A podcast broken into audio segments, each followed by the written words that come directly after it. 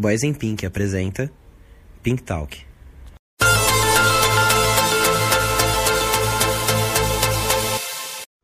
Olá, humanos. Eu sou o Dan e você está no Boys in Pink e esse aqui é o Pink Talk.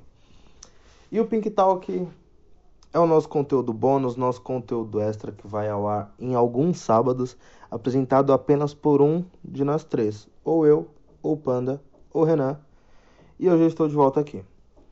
É, esses episódios têm em média 15 minutos, né? Às vezes o Renan ou o Panda passa do tempo, mas enfim, isso não vem ao caso agora.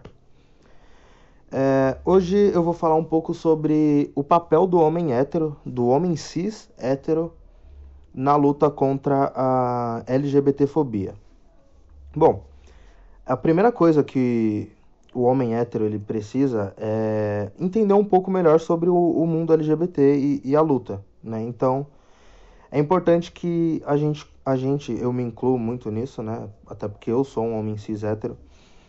É, a gente precisa conversar com pessoas do, do, do grupo LGBT, né? Entender como como é que foi o processo da autoaceitação deles? Isso é muito importante a gente saber, porque é um processo difícil. Eu já conversei com alguns amigos e amigas sobre isso e eles contam que é algo difícil.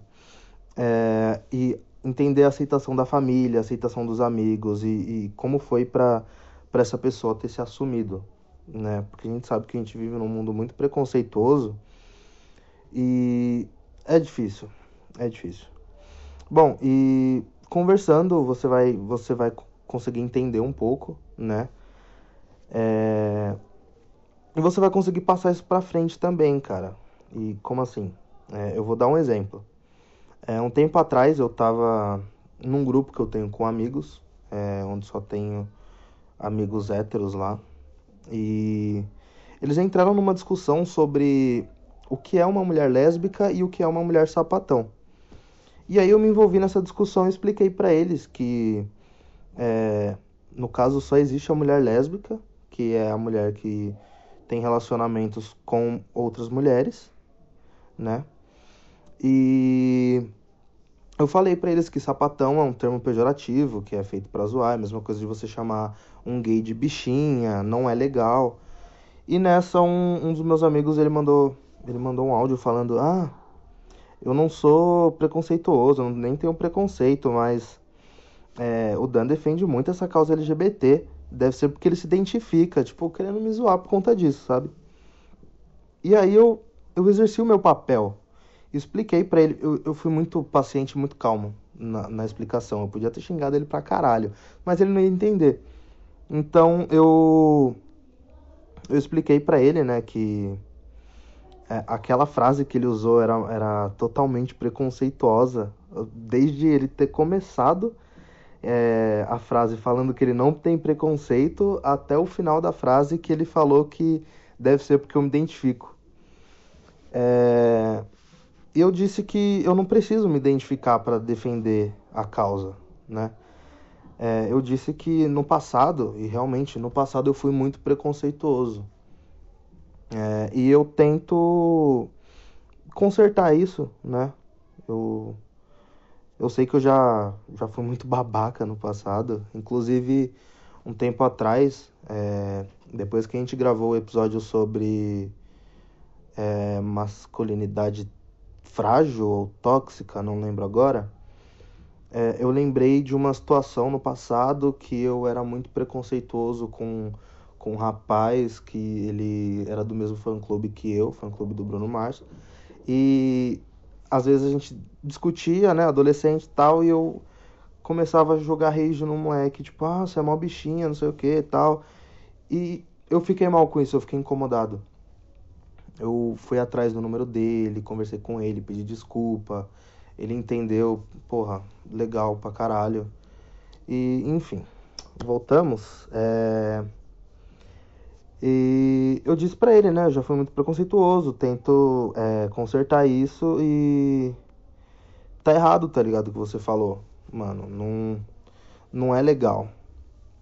É, você querer fazer piadinha tanto com o, a, o pessoal do grupo LGBT, mais precisamente naquele momento, eram as mulheres lésbicas.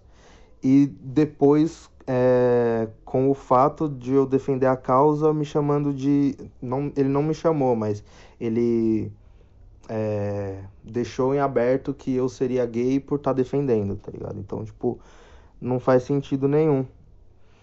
É, e eu falei, mano, não é legal você fazer esse tipo de brincadeira, tá ligado? Chamando a mulher de sapatão tal, enfim. É, e eu, eu, eu cheguei a, a, esse ponto onde eu defendo bastante depois de ter conversado bastante com, com amigos que eu tenho, né, que, que são do grupo LGBT. E só que isso começou por conta de uma amiga minha, a Maristela, inclusive um beijo para você, Maris. É, que eu vacilava muito, né? Como eu disse, eu era muito babaca.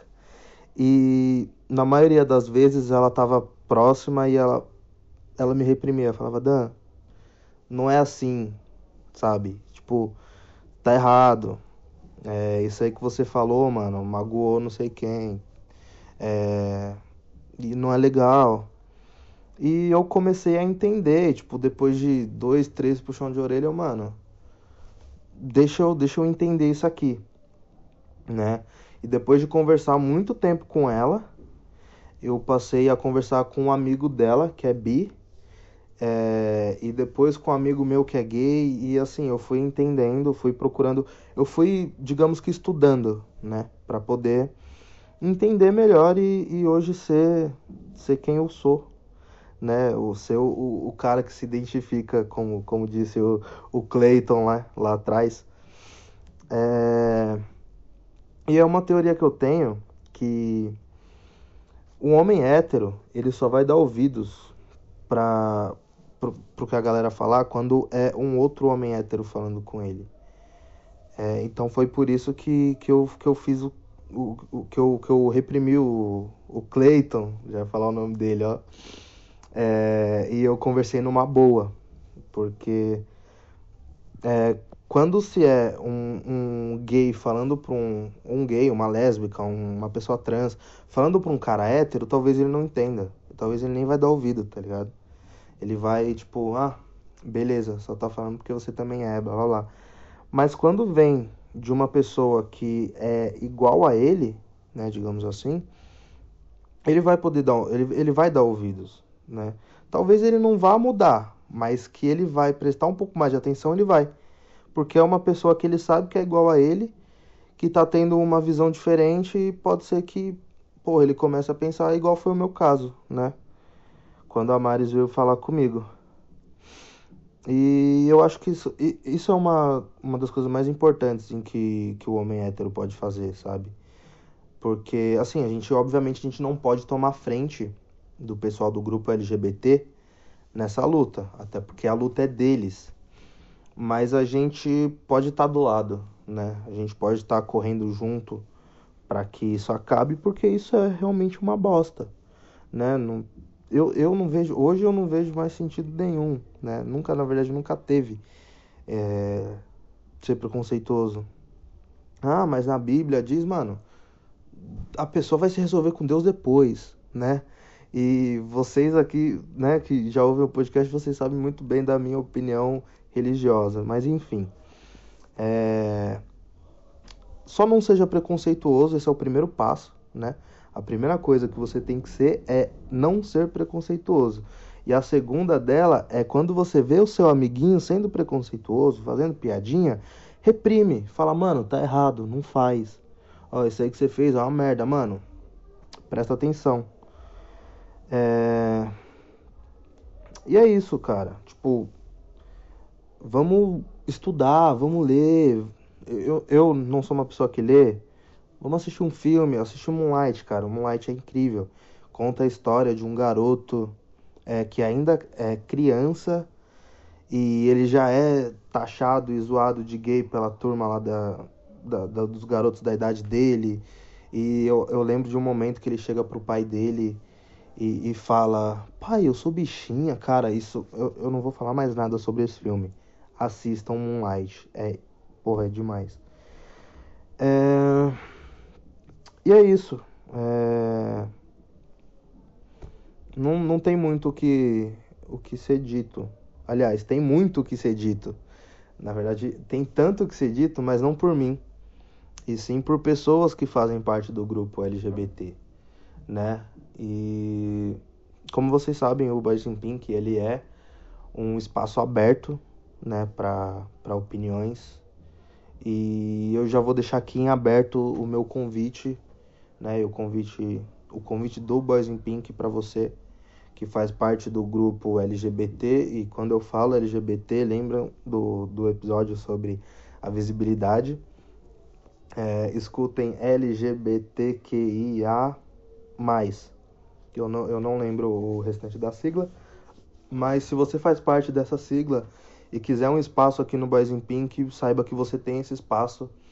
É, a gente está estudando e a gente está conversando com pessoas do grupo para participar de, de episódios com a gente e não de Pink Talk, que é o mais curto, mas sim um episódio de Boys in Pink mesmo, com mais de 40 minutos, enfim, para a gente poder realmente conversar, é, debater e entender, principalmente eu, Panda e Renan, que somos, dois, somos três homens cis héteros.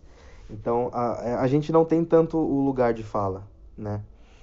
Então a gente pede que vocês, que se você tiver essa vontade de vir é, com, trocar uma ideia com a gente, é, colocar a sua visão, a sua vivência principalmente, é, para a galera ouvir, ou que seja um texto que você mandar, se você não gosta de, de, de falar né, da sua voz, se você não, não, não tem intimidade com o microfone ou algo do tipo, escreve alguma coisa pra gente, faz um textinho, a gente lê num, em algum episódio é, indica alguma coisa importante do, do mundo LGBT, algum filme, alguma série, algum documentário, algum livro, é, que a gente vai estar tá divulgando sim, porque é importante.